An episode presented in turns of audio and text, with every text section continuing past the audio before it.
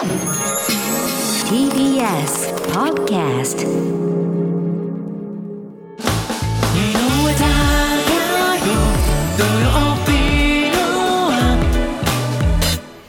車椅子ラグビー日本代表の池崎選手がパラスポーツの魅力を発信する池崎大輔パラスポーツのあ今週は東京2020パラリンピックカヌー女子日本代表の瀬立モニカ選手がゲストです。佐々木舞音アナウンサーが話を伺いました。どうぞ。今回のゲストをご紹介します。東京2020パラリンピックカヌー女子日本代表の瀬立モニカ選手です。よろしくお願いします。よろしくお願いします。お願いします。お願いします。瀬立選手のプロフィールを簡単にご紹介します。1997年11月17日生まれ東京都出身現在25歳です。幼少期からスポーツ大好き。中学ではカヌー部に所属しながらバスケットボール部にも所属するスポーツ万能少女でした。2013年の高校入学後もカヌー部で一般の国体出場を目指していましたが体育の授業中に怪我をし体幹機能障害を負い車椅子生活となりました。その後1年のリハビリを受けて2014年にパラカヌー選手として復帰。競技復帰をして2年足らずでリオパラリンピックに出場し8位入賞を果たしました。東京2020パラリンピックでも7位入賞を果たし次回のパリ大会でも活躍が期待されています。パラカヌーのルールやクラス分けについて簡単に説明いたします。カヌー競技は乗るカヌーの種類 K と V そして障害の程度によって L1 から L3 までクラス分けされます。瀬立選手はカヤックに乗るクラス K と障害の程度が重い L1 の KL1 クラスとして出場されています。競技はスプリントで競われます。水上に設定されたまっすぐなレーンで複数のカヌーが一斉にスタートし200メートル先のゴールでのスプリントタイムを競います水しぶきを上げながらパドルを漕ぐ選手たちの力強さゴール前のデッドヒートなど迫力満点の競技ですパラカヌーの見どころって何ですか？一言で言うと、水上の F1 っていう風にカヌーは呼ばれていて。純粋に速さだったりとか、ルールが誰が見てもわかるような、すごくシンプルで見やすい競技っていうのが見どころかなと思います。カヌーの種類って2種類あるんですか？そうです。カヌーは種目が2種目あって、両方にブレード、漕ぐ場所があるカヤックっていう種目と、片方で進んでいくバーっていう種目の2種類があります。一本で漕ぐん？はい。一本で漕いたらぐるぐるぐるぐる回っちゃうでしょ。片もずっとじゃないですよね。でも片方だけでまっすぐ進んでいくテクニックがあって、えー、すごい。パドルの漕ぐ向き、まっすぐ引いてくるんですけど、最後ちょっと J にしてみたりとか。J まあ、はい。最初はまっすぐだけど次は外側に行く。そうです。そうやることによって一本でもまっすぐ進むってこと？そうです。ええ意外と進めちゃうもんなんですよ。へえくるくる回っちゃいそうですよね普通に考えると用意ドンっつってゴールっつってもそのままねぐるぐるぐるぐいや本当るそうですよね。はい回っちゃう感じだけどそういうテクニックがあるんでへえ瀬立選手はカヤック。はい。片方でまっすぐ進めるんですね。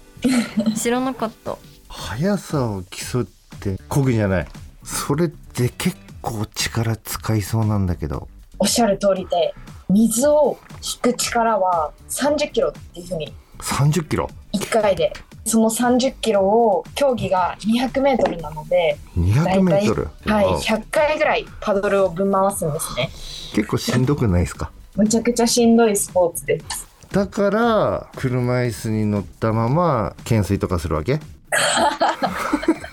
そうです。これは前一緒にテレビに出た時特技って言って千人選手が肉体改造をしてるっていう話を聞いてなんかそういうことをしてたんですよ。池崎さんはできますか？車椅子乗って。あ無理無理無理無理無理。もう千人選手より力ない。相当ですよねでも。いや相当ですよ。だって片方30キロですよ。できます？無理です。いやそりゃそうですよね。でもリオパラリンピック東京パラリンピックと2大会連続で入賞率直な感想。世界がどんどんどんどん速くなってるっていう印象でカヌーって新しい競技なんですよ。うん。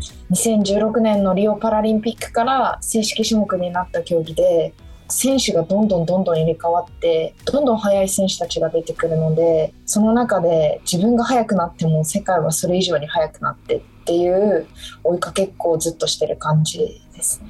でもリオの時は1位と10秒以上の差があって8位だった。はい、もうお話にならないレベルですね。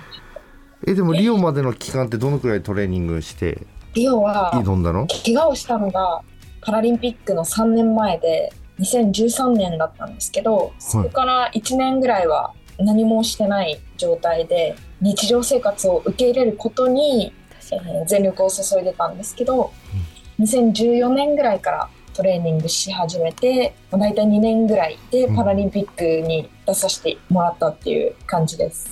それで悔しくて肉体改造を始めたってことですか？リオの時はもうお話にならないレベルだったのではい。恥ずかしかったんですよね試合終わって。もうすぐ会場からいなくなりたいっていう思いでいたので東京の時こういう思いしたくないなと思って懸垂始めました。懸垂だって懸垂始めて三頭筋だいぶ大きくなったん、そうですね。腕周りうん。34センチぐらい。え具体的にどのぐらい大きくなったの？リオの時が29センチとか、はい。5センチったら結構なもんだよ。結構ですよね。5センチは結構だよ。すごいよ。どういうトレーニングしたの？別に車椅子の懸垂ずっとやってたわけじゃないですよね はい。あれうん。まあ一芸みたいなもんで。二頭筋とかあとベンチプレス、ベンチプルあと三頭筋鍛えたりうん。三角筋ってこうパドルを抜く動作の時に使うような筋肉とか。もう使えるとこ全部鍛えたって感じですね。えそれはどのぐらいの期間で5センチ大きくしたの？大体2年ぐらい。5センチは結構すごい。頑張りました。ねえ頑張んないとね5センチなんてなかなかそこまで大きくなんないよね。